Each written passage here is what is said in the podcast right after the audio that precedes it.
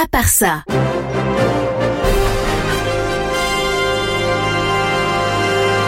Le non essentiel de l'info en pas continu.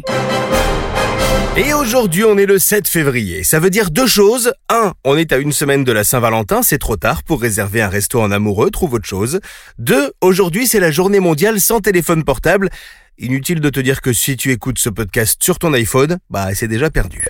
Bon, c'est pas vraiment la journée sans téléphone en fait. Ça s'étale sur trois jours et ça a commencé hier. Moi, c'est clairement un jeu auquel j'essaye même pas de jouer. Si j'ai pas mon portable pendant trois minutes, j'hyperventile. Mais si ça vous chauffe, euh, j'aimerais vous parler de ce restaurateur à Albi dans le Tarn. Lui, trouvait qu'on passait un petit peu trop de temps sur nos téléphones dans son resto. Alors pendant tout le mois de février, il propose un truc à ses clients. Quand vous êtes chez lui, il pose un petit panier à l'autre bout de votre table et tout le monde doit mettre son téléphone dans le panier. Si vous arrivez à ne pas le toucher pendant tout le repas, il vous offre le café, le thé ou le digestif. C'est sympa, non? Moi, je suis chaud. Ah, Après, bon, c'est juste que le truc... euh, ah, si jamais on n'a plus nos téléphones à table, on, fait quoi du coup? Hein, se, parler, euh, faire des blagues, euh, raconter des potins, sociabiliser. Putain, l'angoisse. Bon, et moi, non, je fais pas. Si vous voulez tenter l'expérience, ça se passe au Samis Dinner, à Albi. Et c'est flippant. hein. Bon, après, je rigole, mais l'idée est plutôt bonne. Tu vas au resto, on t'offre le café. C'est une bonne surprise. C'est une meilleure surprise, en tout cas, que celle réservée aux clients d'une pizzeria à Saint-Étienne, qui se sont rendus compte que le patron sympa de leur resto préféré était un des parrains de la mafia, qualifié dangereux par Interpol, recherché par la police depuis 16 ans. En fait, le gars était condamné à perpétuité.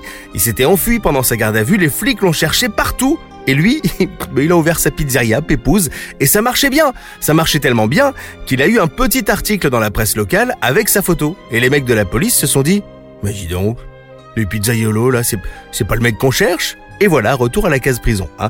Donc je vais pas faire de blagues sur lui, parce que je suis pas chaud pour me retrouver avec une tête de rat dans la boîte aux lettres ou pour que ma maison explose. Donc courage, monsieur de la mafia. Voilà. Appeler, sa pizzeria le Don Corleone, c'était peut-être pas la meilleure idée pour rester incognito, mais je juge pas.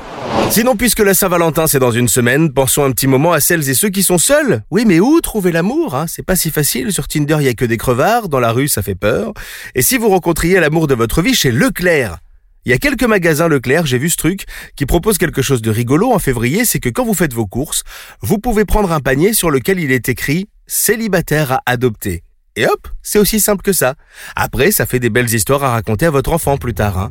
Eh ben, tu sais, mon chéri, papa a rencontré maman chez Leclerc. Je lui ai demandé où, si elle savait où je pourrais trouver du fouet de veau. Elle m'a accompagné au rayon boucherie. Et puis, à peine arrivé au rayon des outils de jardin, je lui ai pris la main.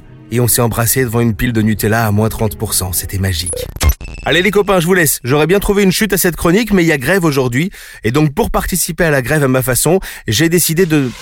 Pour ne rien rater du non essentiel de l'info, abonne-toi et à demain.